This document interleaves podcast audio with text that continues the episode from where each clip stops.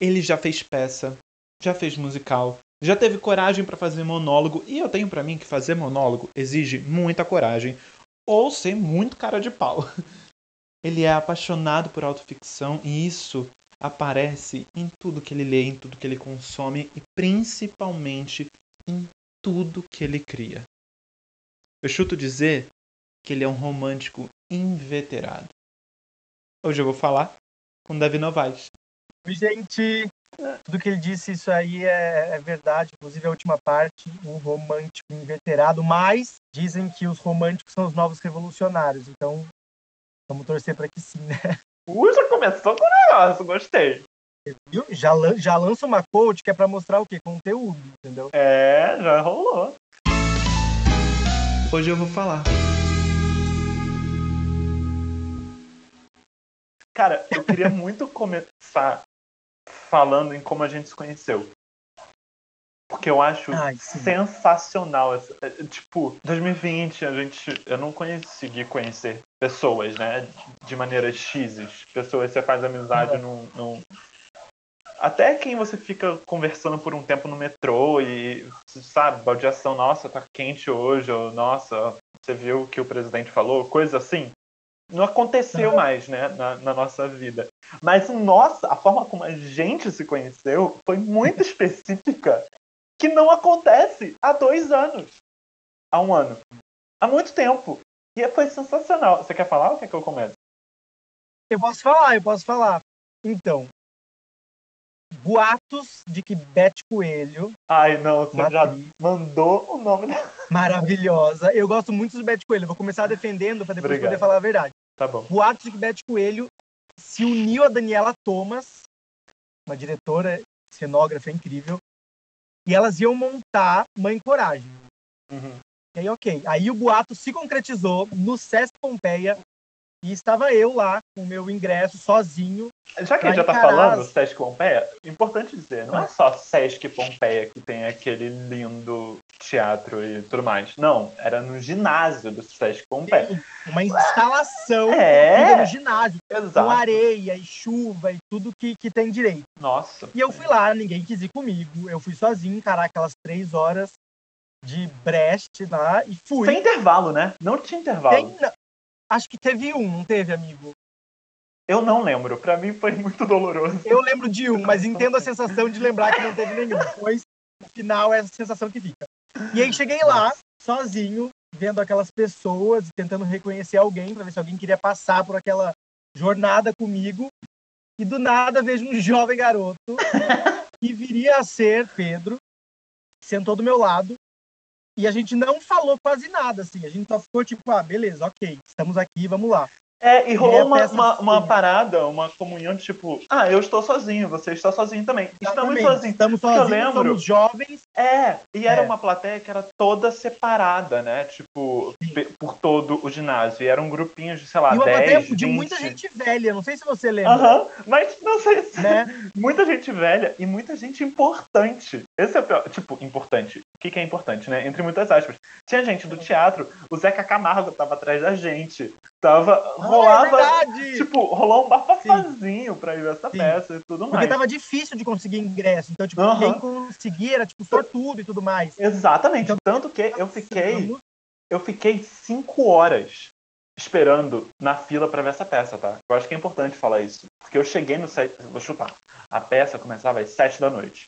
Eu cheguei no Sesc Pompeia, tipo, duas da tarde. Porque eu não consegui comprar no Caralho. online. É, eu comprei eu consegui... pelo site. É, então, não tinha mais porque eu decidi, sei lá, um dia antes de ver. Eu falei, ah, não, eu quero ir. Não, ver. mentira! Amigo, não comprei pelo site. Eu tava no Sesc, era um, era um final de semana que eu não tinha o que fazer. Eu fui pro Sesc 24, aqui do perto de casa. Uhum. O Sesc 24 não tinha programação nenhuma. Fiquei sabendo desse, comprei na hora e fui. É, então, ai, juro, Alguma é muito surreal assim, a história. Disso. É, sim. É. E aí cheguei lá e era Pedro e assistimos a peça e tudo mais. E no final, quando a peça acabou, já tinha sugado toda a nossa energia, porque a peça era visualmente muito bonita, mas Linda. faltou alguma coisa para mim, pelo menos. E aí a gente foi embora junto no metrô. A gente foi até o metrô porque já era de noite, então a gente super né? Uhum. Nossas caras. Vocês não estão vendo as nossas caras super não perigosas, mas a gente foi junto, se, se autodefendendo de qualquer coisa que pudesse acontecer. E aí a gente foi conversando e tudo mais. E aí foi isso. E aí eu acho que a gente começou a se seguir no Instagram, eu não lembro disso. Como Sim, é que foi? mas, mas só que o, o que eu acho mais legal é que assim, a gente foi e a gente tava meio receoso de falar da peça. Porque, ah, Sim. É de coelho, né? Toma, Pompeia. Total, e, tem e esse é, tipo, Brecht, é, era mãe coragem, o grito silencioso, não sei o quê.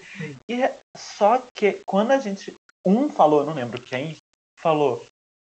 Não, é bem ruim, né? Eu não gostei. Nossa! E aí é um caminho longo do Sesc Pompeia até o metrô, até o metrô Barra Funda. A gente foi. foi. só falando sobre a peça, sobre não aguentar mais. Eu queria ter ido embora no meio, mas eu, aquela cena da chuva era linda. Eu mas lembro. só também. E a gente falou eu não sei se você, tudo sobre. Se você foi conhece o... uma, uma parada, diga. Não, se você conhece o Kiko Marques, que ele é o diretor da Velha Companhia, aí um dia conversando hum. com ele, ele me estava me contando sobre como ele começou a assistir teatro e tudo mais. E aí ele disse que quando ele começou a assistir teatro, consumir teatro, ele gostava de tudo. Ele gostava, ele gostava simplesmente por ser os atores lá fazendo um texto. E aí teve um dia que ele não gostou de uma coisa e ele ficou muito em crise do tipo, caralho, não gostei, como assim? E foi aí que ele descobriu a opinião a opinião própria, que ele pode não gostar de alguma coisa Uau. dentro dessa coisa sagrada que para ele é o teatro, sabe? E eu achei isso muito legal, porque, porque a gente se sente culpado mesmo, né? Eu lembro, por exemplo, quando eu assisti Blanche, do Antunes, eu estava em uhum. cartaz com um bonde chamado Desejo, né? Com direção Sim. do Rafa Gomes.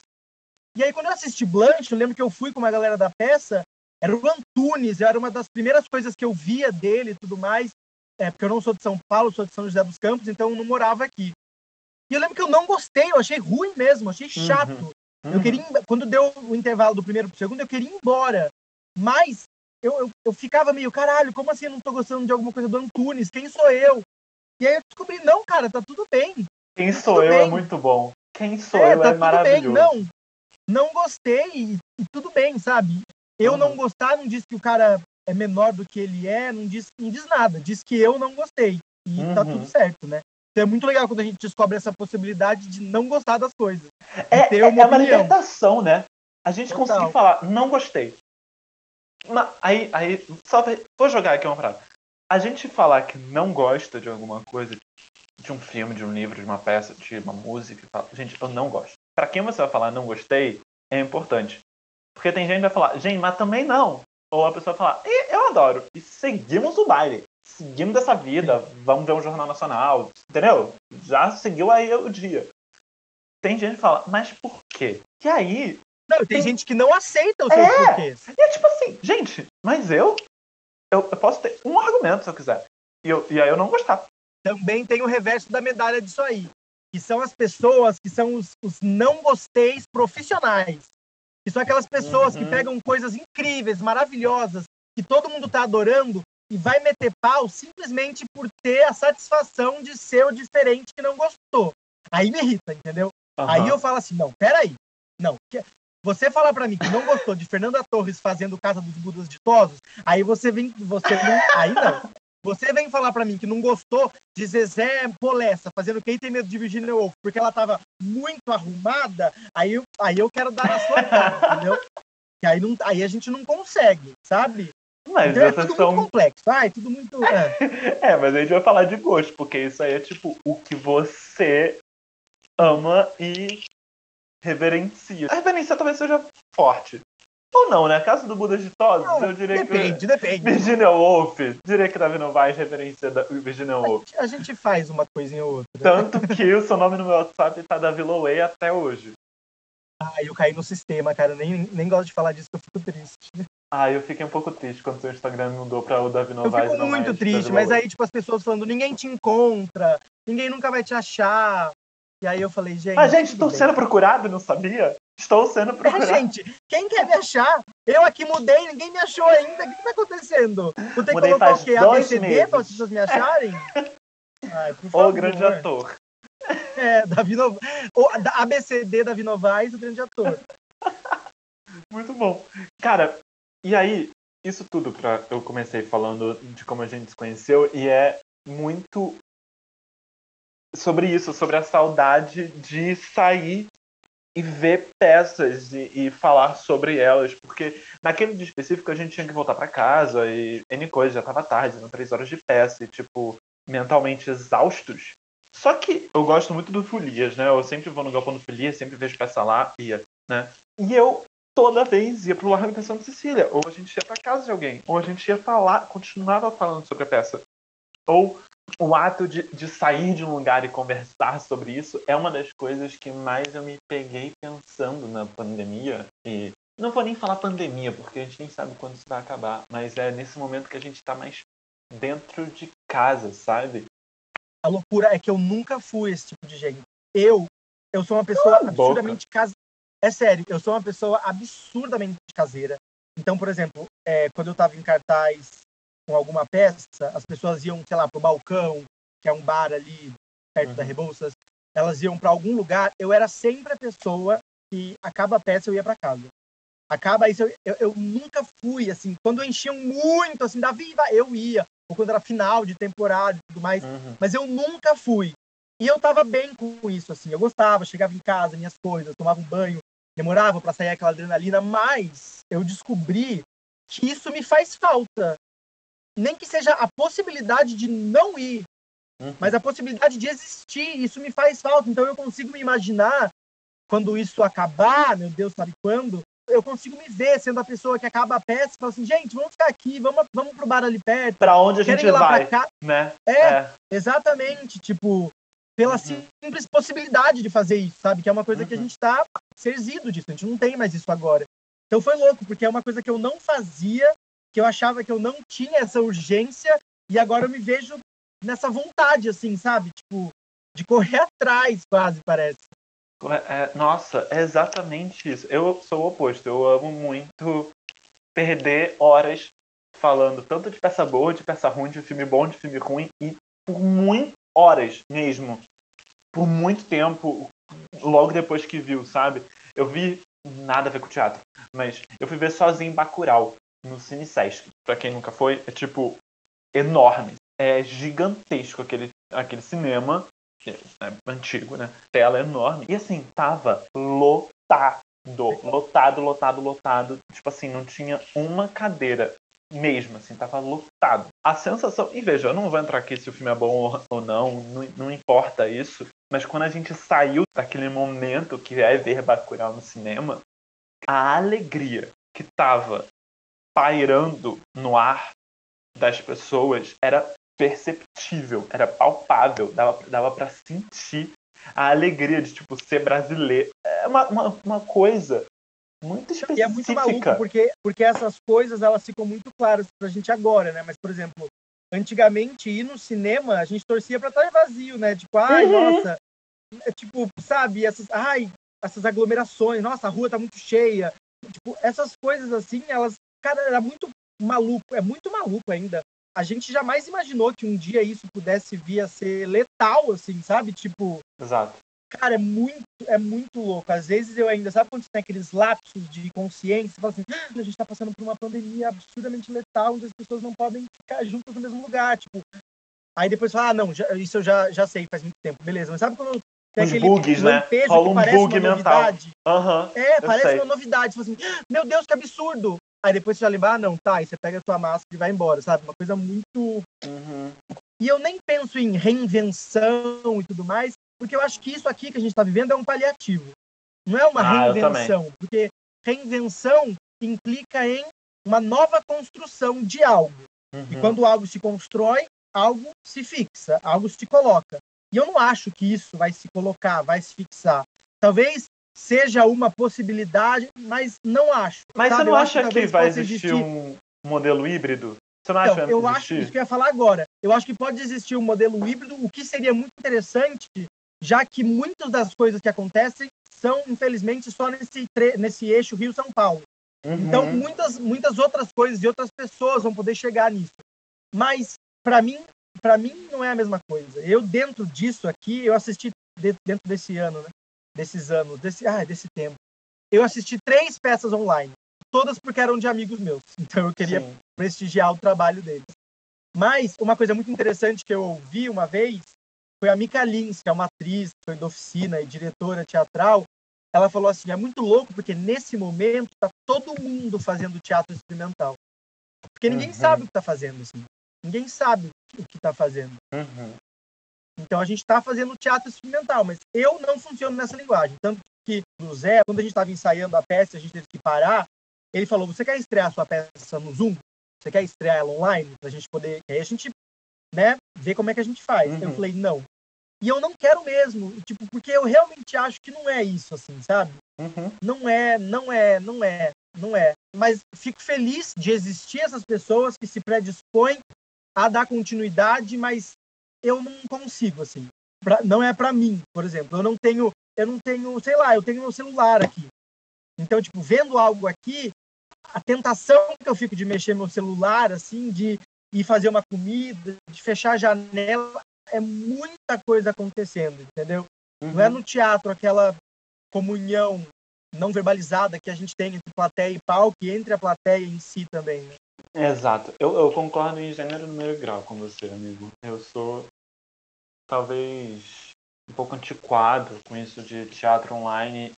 E ano passado eu entrava em discussões fervorosas. E o pior, a gente concordava com uma amiga específico, a gente falava, isso não é teatro. Isso pode ser alguma outra coisa, mas teatro não é, porque a gente ouviu a faculdade inteira que teatro é arte do encontro. Você não tem pessoas se encontrando. E eu tenho, tenho uma diretora, Elisotaki, e ela me falou uma frase que eu guardo para mim muito, que é o teatro, ele é algo a curta distância. É a pessoa que está no palco com a pessoa que está na plateia. Quase de trincheira, sabe? Total, é, é, ver o esforço, né? Eu acho muito maluco isso. O que eu gosto no teatro é ver não o esforço daquele ator exausto, cansado daquilo que ele está fazendo, mas uhum. o esforço do ator fazendo o seu papel, entendeu? Uhum. O suor, aquela sensação de que pode dar errado a qualquer momento. Eu lembro quando eu fazia o bonde, a Maria Luísa tinha uma cena, que é a cena que terminava a peça, que era ela em cima da caixa, a caixa rodando, ela com uma bota de 15 centímetros de salto, Nossa. e ela rodando em cima daquela caixa, enquanto eu passava com o carrinho levando o Eduardo e a Virgínia, o Eduardo Moscovitz e a Virginia Bukowski, uhum. rodeando a caixa. E aquilo, só te falar já arrepia, porque aquilo para mim era teatro, cara, o risco. A Maria uhum. Luísa caiu diversas vezes. Diversa, uma vez a caixa que ela tava, o, o fundo dela cedeu e ela uhum. caiu dentro. Tipo, muitas coisas aconteceram. Então, Sim. Então, para mim, esse é o teatro, entendeu? É esse frisson de acompanhar algo vivo. Uhum. Não algo aqui que talvez já tenha sido gravado ou que tá. Não, não isso para mim é, é outra coisa também. O seu monólogo que você escreveu, o que restou de você em mim, ele é um monólogo pensado para ficar ser dentro do quarto e é aquele quarto todo vermelho, uma história de amor. Mas quando você pensa no que o teatro online pode ser feito, pode se fazer no teatro online dentro dos recursos que a gente, uma pessoa comum, eu, você, pode se fazer, o seu primeiro monólogo é um produto sensacional para o teatro online. Completamente, só que aí não seria um teatro. Não, é, na, exato. Na minha concepção. Para mim, eu pensei no começo da pandemia, onde a gente achava que, sei lá, maio. Ia durar dois meses? Sabe? É, é, é. Ano passado eu tinha 2020, a ideia. Eu, fiz... eu tinha a ideia de que eu poderia curtir o meu aniversário com, com as pessoas. Eu achei. É, é, é era louco. Meu aniversário é 30 No começo disso, eu fiz uma leitura dramática aqui em casa, meio encenada, assim, sabe? Com uhum. luz, com tudo, o texto ainda na cabeça. E foi muito legal, assim, porque eu estava muito carente desse lugar, assim, sabe? Uhum. Eu tinha, antes da pandemia, janeiro e fevereiro, eu estava em cartaz com o Chaves. Fevereiro, Sim. eu estava em cartaz com o Chaves, ensaiando Estranho no Ninho. Então eu estava muito embebido dessa atmosfera teatral, sabe? Uhum. E aí foi um corte brusco. 17 de março, acabou tudo, chega. Faltava duas semanas pra gente estrear o Estranho no Ninho. Então a gente Nossa. tava nessa adrenalina de estreia. Então foi muito louco, assim, esse corte. Foi um corte seco mesmo. E aí eu fiz essa leitura. E aí eu ficava pensando assim, ah, seria legal eu gravar, deixar essa peça gravada, já que não teria como fazer isso né, ao vivo todo, todo final de semana, e gravar aqui em casa, porque é isso, essa peça foi escrita aqui, foi pensada aqui, esse seria o quarto e tudo mais. Aqui tem tudo que eu falo que tem na peça e tudo, e tudo. Seria muito legal, assim, mas não. Eu fui espraiando para outros projetos que me pareciam mais urgentes naquele momento uhum. e acabei meio que fugindo disso e me arrependendo. Porque em muitos editais uhum. você tem que mandar o vídeo do uhum. projeto. E eu não tenho um vídeo da peça, sabe? Eu tenho um teaser, mas não. Então eu me arrependi um pouco assim. Poderia ter sido uma boa, mas tô tendo essa possibilidade agora. Eu tô ensaiando com o Rafael Gomes, também o diretor do Sei no Ninho e do Bonde. Ele pegou um edital da Aldir Blanc e ele escolheu 12 atores para fazer o que ele chama de 2020 foi um ano de luto. Então, cada um desses atores meio que representa um dos meses do ano, né? Uhum. E aí a gente estava ensaiando isso também no Teatro do Centro da Terra, para estrear no Centro Cultural da Vergueiro, fazer Céu Tiradentes e tudo mais. E aí, pá, caiu. Caiu os ensaios presenciais, apresentações presenciais. E aí a gente ficou muito pelo Zoom, trazendo cena, trazendo cena, até que o Rafa chegou e falou assim, gente, ó, vai ser online. Então, cada um tem até 15 minutos para poder gravar na sua própria casa. Se quiser usar o teatro, a gente tem o Teatro do Centro da Terra, mas aí tem que agendar para não aglomerar, não ter muitas pessoas. Uhum. Mas é isso, a gente vai ter que fazer um curta, curta, curta, de até 12, 15 minutos, apresentando isso que vocês estão mostrando, né? Com a premissa de um ano de luto por Davi Novaes. Tananã. E é isso. Então agora eu tô tendo essa experiência, assim, sabe? De olhar para minha casa e falar, beleza, tem o meu texto aqui, tem o que eu escrevi. E agora? Quais são as possibilidades que tem aqui dentro, sabe? E é muito uhum. legal ir descobrindo, assim, sabe? Descobrir que isso aqui, eu, isso aqui, pode produzir alguma coisa legal. Isso aqui sabe? é seu celular. Meu celular, é. Ele não tá vendo, desculpa, gente. Eu e meu celular, ele pode produzir alguma coisa para além de de coisas Nossa. automáticas que a gente vê, entendeu? Então é muito interessante. Eu estou passando. A gente tem até final de maio para terminar esse isso que quer que seja. Em junho, talvez a gente coloque né, nesse museu virtual que o Rafa chama do YouTube. E é isso. Então agora eu estou tendo essa experiência, sabe? Que eu ainda não tinha tido. E está sendo bem interessante, assim. É muito bizarro transformar a própria casa no, num palco, né? Eu tive a oportunidade de, de dar aula agora, março e abril, eu dei aula na escola que eu fiz. E eu dei aula para seis alunos. E eu trabalhei isso com eles, o estar dentro do quarto, ficar dentro do quarto. Veja, eles são alunos do ensino médio que estão tendo aula de teatro online. Eles ficam a manhã inteira no Zoom, tendo aula de história, geografia, física, e à noite, toda quarta-feira, eles se encontram pelo Zoom para ter aula também, aula de teatro. Já foi ano passado e esse ano de novo. E é muito impressionante ver. Eu, sinceramente, nem sei colocar em palavras direito o que foi, porque a gente que já teve no palco e já viu muita coisa no palco, já fez, é, conhece o palco, conhece a adrenalina que está em cima do palco, entende fisicamente o que sente falta eles são alunos que alguns fazem teatro desde 10, 9 anos de idade, mas alguns entraram no curso de teatro ano passado, esse ano. E isso aqui é, vai ser, é, é um entendimento é de é. teatro para eles. Faculdade de teatro fazendo o curso de teatro online. Para mim é muito difícil de entender isso. Veja, não tô absolutamente não estou desmerecendo, não quero desmerecer, mas é assim, é algo muito impressionante na minha cabeça entender que isso aqui é, é agora tem que ser uma ferramenta de, de estudo. Sim, de total. muito surreal, muito surreal. Total. Você escreveu durante a pandemia, durante pandemia não, mas durante o ano de 2020, me corrija se eu estiver errado, se já começou antes, a segunda peça, que é, pera, deixa eu ver se eu não erro, é muito mais é muito mais é muito difícil. Não, pera. É muito mais difícil ancorar um navio no espaço. É sempre mais é difícil. É sempre mais difícil, é outra palavra. é sempre mais difícil ancorar um navio no espaço. É uma trilogia? Então, começando do começo da sua pergunta. Eu falo que quem escreve está sempre escrevendo, né? Tipo, a gente está aqui conversando, está escrevendo, a gente está vendo um filme ruim, está escrevendo, a gente está andando na rua, está escrevendo, a gente está chorando, está escrevendo. Então, assim que eu acabei o que restou de você em mim, de escrever, 2018, teve o frisson, obviamente, de começar a montar a peça e levantar, mas em algum, algum lugar aqui atrás O que foi muito massa, na assim, real. O, porque você foi. fez São Paulo e Rio de Janeiro.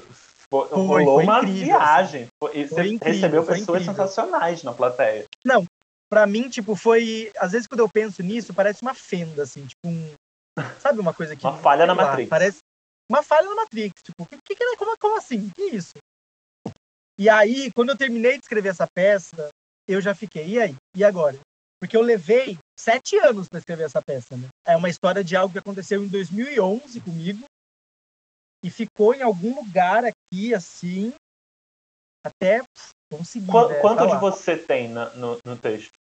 Da história real? Ai, tudo. Tudo. Tudo, assim. Isso é muito bonito.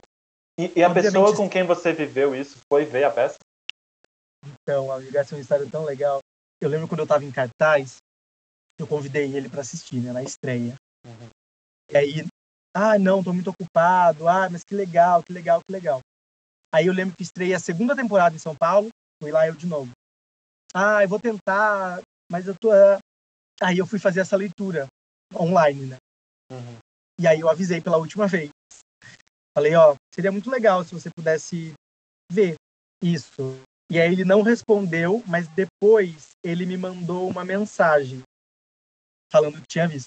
Eu lembro que eu mandei só assim, mandei o flyer, tô vendo aqui a mensagem uhum. agora. Mandei o flyer e falei, se você ficar afim, eu ia ficar felizão. Você faz muito esse barulhinho, né? Eu adoro, aprendi com meu pai. e aí ele respondeu, amigo.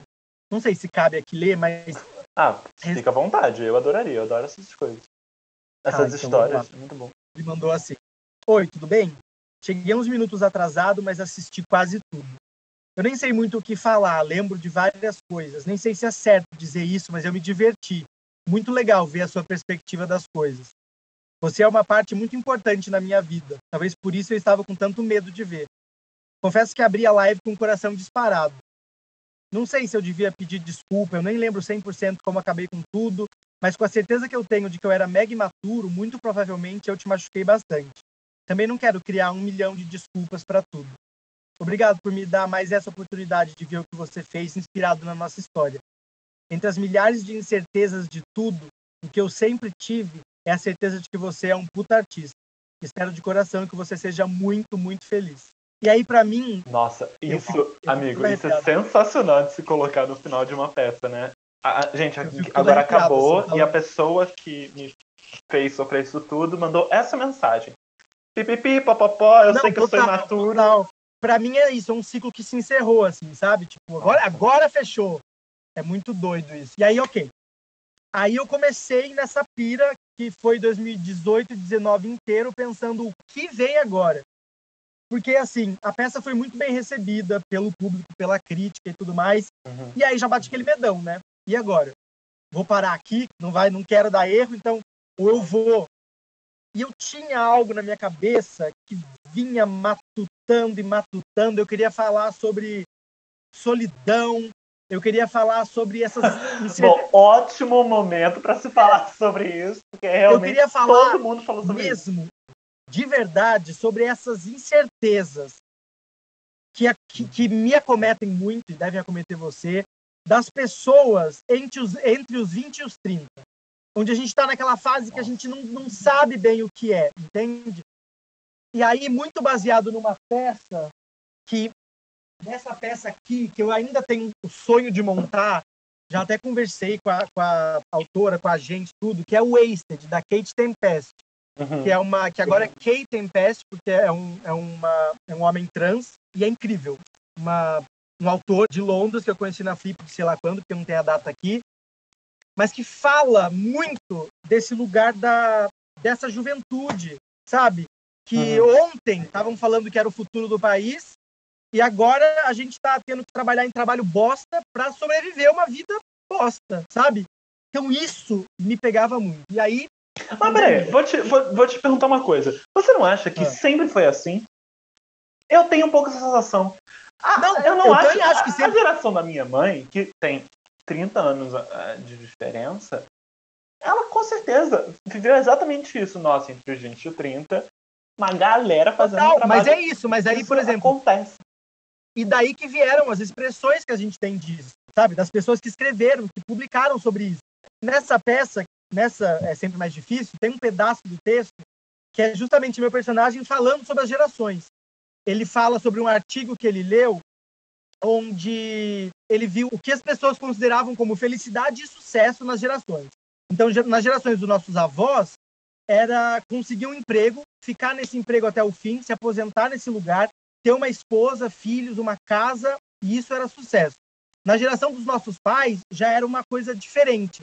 Já era a uhum. coisa da ascensão. Eles queriam ascender, queriam ir para outro lugar, queriam melhorar, né? Novas. Ter mais, melhorar, mais... exatamente, é. exatamente. Então melhorar coisa e, e, tudo mais. E aí quando chega na nossa geração. E é muito bom. Desculpa te cortar, mas é muito bom pensar que o conceito de sucesso e felicidade é melhorar e ascender. Porque assim, é, é...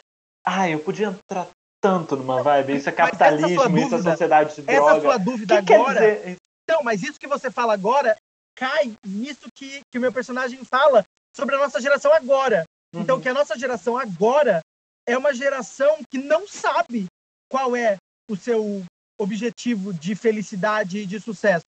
Não, ela não sabe, a gente não sabe.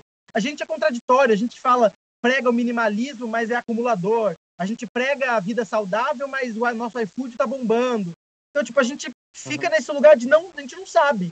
E aí, dando um spoiler do final, porque não é spoiler também. No final dessa peça, ele tenta encontrar o que seria. Uhum. E aí ele, ele chega num lugar de talvez a felicidade e sucesso pra gente é conseguir viver de acordo com os nossos ideais. Com aquilo que a gente acredita. E ser uhum. feliz dentro disso que pode ser uma coisa utópica, pode ser uma coisa, mas é um ideal, né? Um ideal nem sempre é alcançado ou conquistado. Mas é isso, tipo, então eu quis escrever sobre esse momento. E aí, quando a pandemia se instaurou, eu fui para casa dos meus pais em Ubatuba, eles moram lá no meio do mato, assim, e fiquei Nossa, lá. Que delícia. E aí tinha acabado de terminar um relacionamento, a gente uhum. voltou agora, a gente começou a morar junto, ficou um mês morando junto e várias coisas acontecendo e os nervos à flor da pele, e aí a gente resolveu. Fiz de novo. A gente resolveu separar. E aí eu falei, cara, eu acho que eu tenho a minha. Eu tenho o que eu quero dizer e como. Então o que eu fiz? Eu, eu me separei, me biparti. Então essa peça são dois personagens. O personagem que chama Davi Esses Novaes, nasceu dia 8 de maio de 1993, é um ator em quarentena, que ele fala que um ator em quarentena é como se ele fosse uma folha de madeira que vai virar uma porta, mas ainda não. Uhum. E aí, tentando criar alguma coisa para poder sobreviver, para poder conseguir algum dinheiro, sabe? Colocar no Zoom e conseguir algum dinheiro.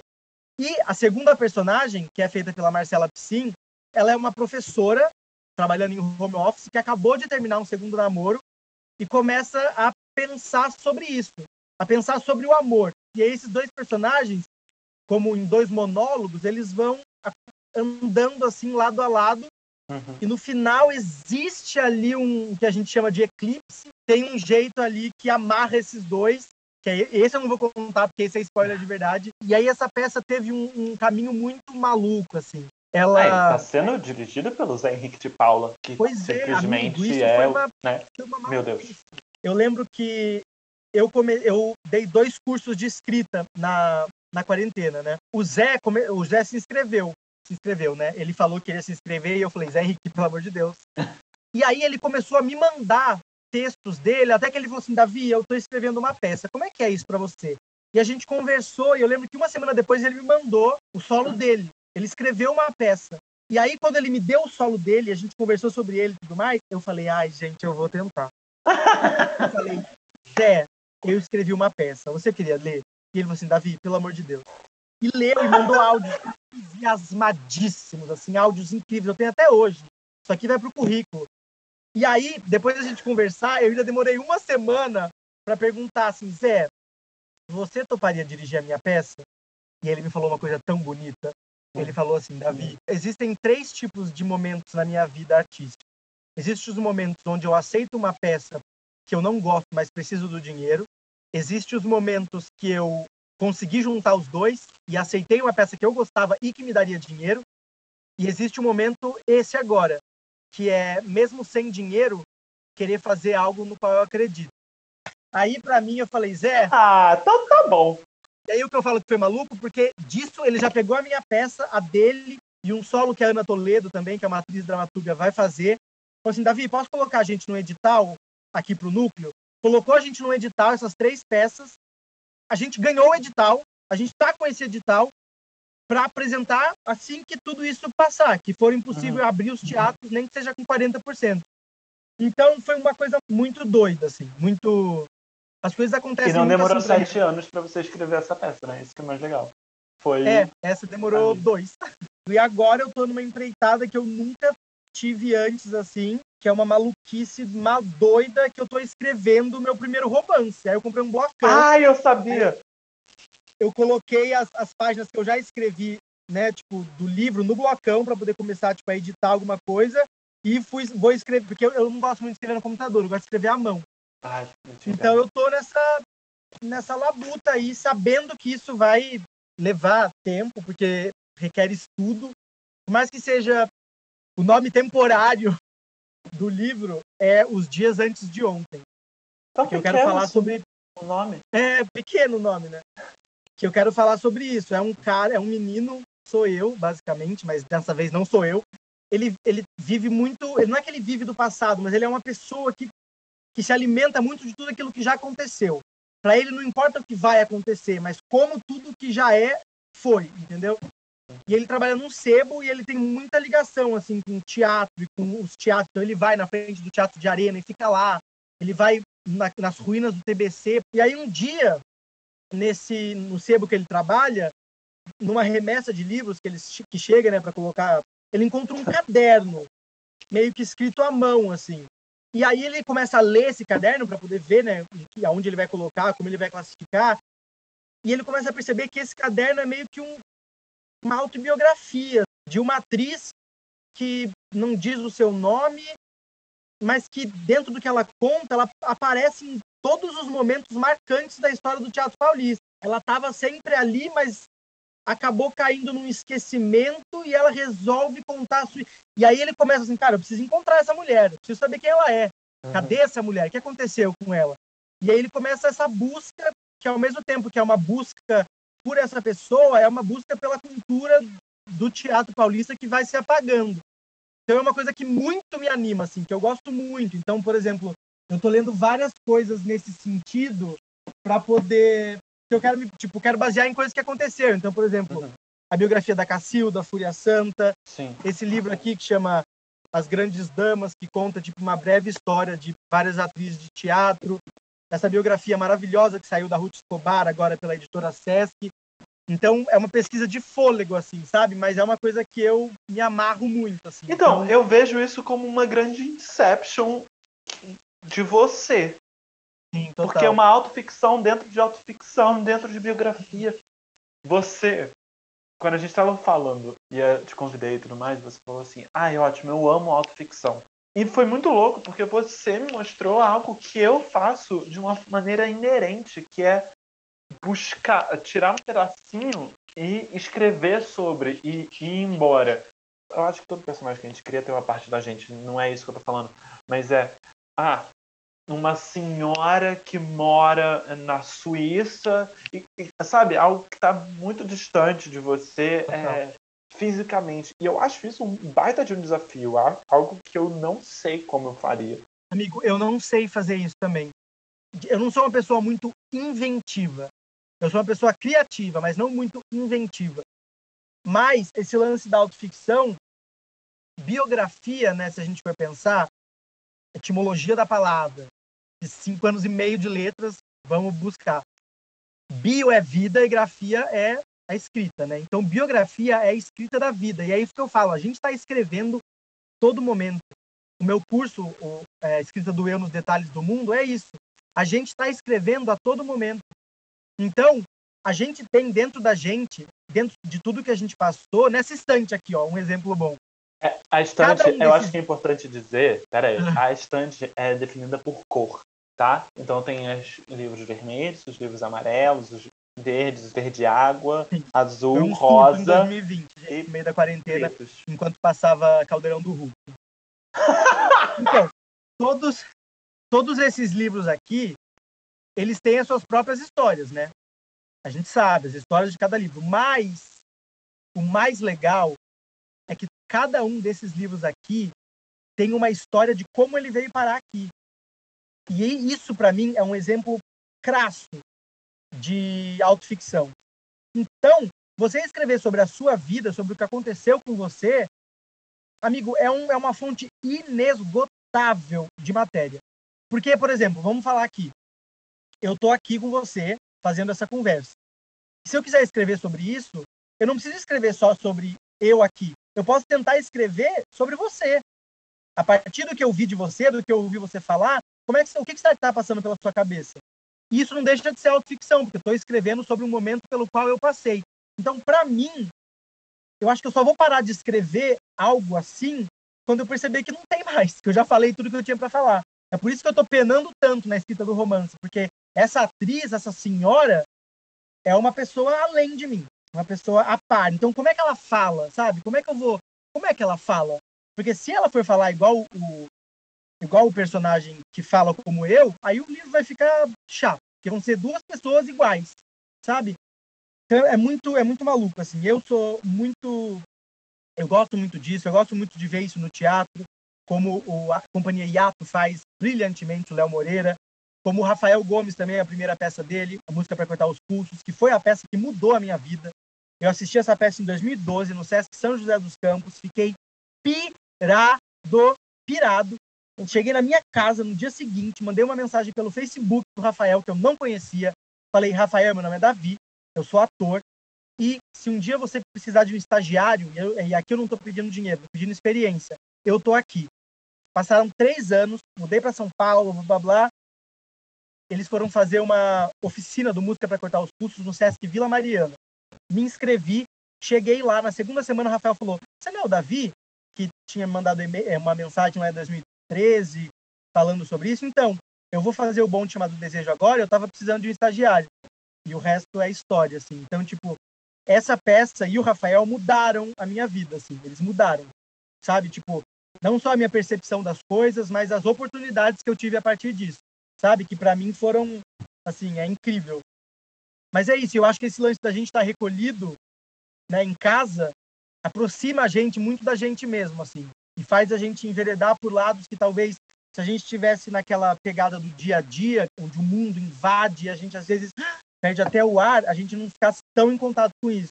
Eu não sei se eu conseguiria ter escrito essa segunda peça se não tivesse tido essa, esse, essa pausa no mundo, trágica e horrível, mas essa pausa, sabe, obrigatória e mandatória. Então, para mim, é um, é, um, é um lance muito, muito maluco, assim, muito fértil, na verdade, eu diria. Você fala que você escreve muito vindo de você, mas ao mesmo tempo você em um determinado momento falou que falar de novo sobre amor. E nesse momento, a gente falar sobre solidão é algo que a gente está vivendo muito. Mas falar sobre amor é algo que a gente puxa um pouco do passado. Eu não sei se eu estou tentando fazer um link meio merda aqui, mas não, é. Mas é. Mas eu real acredito nisso, sabe? Ano passado eu fiz. a eu escrevi, eu atuei, eu fiz ciência de produção de uma série chamada No Fim Eu Tava Sozinha, que tá no Instagram. E fala sobre solidão de uma forma muito cômica e tudo mais. E a gente viu em tudo que é lugar e a gente foi abarrotado por coisas sobre solidão. Obviamente algumas coisas sobre amor, mas falar sobre amor, tipo o, o, o, o que você. O seu primeiro monólogo, que é o que restou de você em mim. Ou eu tenho o texto que eu escrevi no meu TCC, é o Talvez Não Fosse para Ter Fim que é também total. É a história de um. Duas pessoas se reencontram depois de oito meses do término do relacionamento deles. E é toda passada no bar onde eles se conheceram. Uma coisa que, que eu me, que me lembrei muito assim, tosca, que você falou. Não que você falou tosco, você falou e eu lembrei Sim. de uma coisa tosca. É, um dia eu era muito. Eu sou muito viciado, muito viciado, na temporada do American Idol, que a Mariah Carey foi a jurada. Ela, Nicki Minaj é, ela, Nicki Minaj, Randy Jackson e o marido da Nicole Kidman. E aí, a Candice... que tem o um nome, se chama Keith Urban. Keith Urban, Keith Urban, é. é. A Candice Glover, que foi a que ganhou, ah. uma, ela foi fazer um cover, que aliás é belíssimo, galera, assistam. Joguem no, no YouTube. Candice Glover, Love Song. Ela fez um cover de Love Song. Uhum. E aí perguntaram para ela, ai, Candice, para quem que você vai cantar isso? Você tá pensando em alguém? E ela deu uma resposta que eu levo isso comigo. Ela falou assim, ó, Não, no momento eu não tô apaixonada por ninguém, mas eu já tive e eu lembro como é. E aquilo expandiu a minha cabeça no lugar de, tipo, de ser exatamente isso. Cara, é exatamente isso. A gente pode não estar tá com medo, a gente não pode estar tá apaixonado, a gente não pode estar tá sofrendo, a gente pode estar tá blazer. Mas se a gente já passou por tudo isso, a gente lembra como é. E aí, Candice matou a pau. Eu achei lindo e eu levo isso muito comigo. Essa frase maravilhosa. E é uma entrevista do American Idol Season 17, eu acho. 16 mais um. É verdade, perdão, perdão. Amigo, eu queria te fazer duas perguntinhas, na real. Do que você viu ano passado, nacional ou internacional, o que você queria ter feito parte? Que eu vi? Pode ser peça, filme, clipe, o que for. Livro não pode ser, né? É, não sei que você queira. É, sei lá. Não sei como você faria parte de um livro. Você pode me. Ano passado, 2019, 2020, olha 2020. Não, ou esse ano também, pode ser. Uh... Ai, amigo, que difícil. É difícil, né? Não, mas peraí. Me segura aqui que eu vou. Algo que eu vi. Cara, eu gostei muito de Amor de Mãe. Aham. Uhum. Eu achei uma novela tão inteligente. Uma novela que dizia em todos. A, a, direção de arte conversava com os personagens, com aquilo que eles estavam dizendo. Era tudo muito bem costurado. Os atores e as atrizes incríveis. A Manuela Dias, que foi quem escreveu assim, brilhante o texto dela. Então eu acho que eu, que eu ficaria muito feliz de ter feito parte dessa novela, assim, sabe? Que foi, eu acho que um, um, um novo, um novo lugar da, da teledramaturgia brasileira, sabe? Um lugar mais realista dentro do que as novelas eram, né? A gente viu Fina Estampa, que era aquela coisa, o auge do, do brega e tudo mais, e aí veio Amor de Mãe, que era essa coisa aterrada, essa coisa de agora, sabe? Eu concordo demais. Nossa, eu valido. É, e a última pergunta é o que você acha que falta no nosso singelo, protozoário mercado artístico? Acho que falta confiança das grandes empresas, que é da onde o dinheiro vem, sabe? Eu acho que é falta confiança, talvez, de um desse desgoverno. Acho que falta confiança, talvez, do público em geral, que teve toda aquela coisa da lei Rouanet e tudo mais. Então, eu acho que falta confiança dessas grandes potências que podem né, fomentar o dinheiro, porque a criatividade, os projetos, as criações, elas estão por aqui, a gente está vendo isso, elas estão aqui, sabe? Por exemplo, as minhas, as minhas duas peças, elas foram feitas essa a gente conseguiu o fomento por causa do Zé, principalmente, né? Porque ele tem um nome, o núcleo tem um nome. Mas a minha primeira peça era isso. Eu e meu pai pintamos o quarto de vermelho. É, a cama que eu usava, a gente comprou em São José. Meu pai trouxe com a Kombi dele aqui para São Paulo. A, a, bilheteria quem fazia era a minha irmã. É, o teatro quem fechava era eu, a minha irmã e a Karen, que era uma moça que trabalhava na Zona Franca. Então é isso. Mas eu, eu, reconheço todos os privilégios que eu tive, porque aqui na, na, primeira, na primeira temporada de São Paulo eu paguei para trabalhar. Eu tirei dinheiro do meu bolso para poder fazer essa peça. Então, por exemplo, no final do dia, a diária do teatro era 200 reais. E a peça era para oito pessoas. Tinha dias que dava 60 reais a bilheteria, porque tinha muito convidado, ou tinha imprensa. Então, nesse dia, eu paguei 140 reais para trabalhar, entendeu? Então, isso, eu acho que falta confiança e interesse dessas grandes empresas, desses grandes conglomerados que poderiam acreditar e se interessar pelo trabalho que os nossos artistas vêm fazendo. E é difícil isso, né? Porque ao mesmo tempo que a gente entende um lugar de privilégio que eu, você ou quem quer que seja que entenda que está num lugar de privilégio, também é muito ruim, eu acho, quando a gente vê uma pessoa que fala. Quer dizer, acho lindo, acho tem que aplaudir muito, mas você vê sempre a história de porque eu vim do nada e eu consegui não sei o quê. Mano, não era para ser tão difícil assim também. Não era pra ser, exatamente. Sabe? É, é isso que me, eu, eu me pego pensando, assim, veja, eu acho que tem que acontecer, tem que vir. Teatro tem que ir para um monte de lugar e, e, e, fomentar. Não, não é isso que eu tô falando. O que eu tô falando é. Não, amigo, são, são coisas tão. Difícil. Total, e são coisas, por exemplo, que mudam a vida. Por exemplo, essa temporada no Rio, o Eduardo Moscovis, ele chegou para mim e falou assim, Davi, tó, tó o espaço, tó a lista com os convidados que eu vou chamar, tó o dinheiro da bilheteria. Acreditou em mim de um jeito que foi a primeira vez que eu fiz dinheiro com, com, com o solo. A primeira vez que eu fiz dinheiro com o solo foi isso. Foi no Rio de Janeiro. Primeira vez que eu ganhei dinheiro, não dinheiro, meu Deus, não, mas ganhei dinheiro, um salário com o solo foi lá. E aí depois de lá, alguém assistiu, aí eu fui fazendo o Midrash, que era o que é o festival de teatro lá no do Rio de Janeiro. Então é isso. Uma pessoa acredita em você e aí começa uma rede, sabe? E isso é muito bonito de ver. E podia ser assim, sabe? Uhum. Ah, amigo, eu adorei. É isso. Eu acho que o nosso eu papo aqui. Muito obrigado. Foi sensacional. Imagina. Obrigado. Imagina, amigo. Obrigado eu por ter me convidado.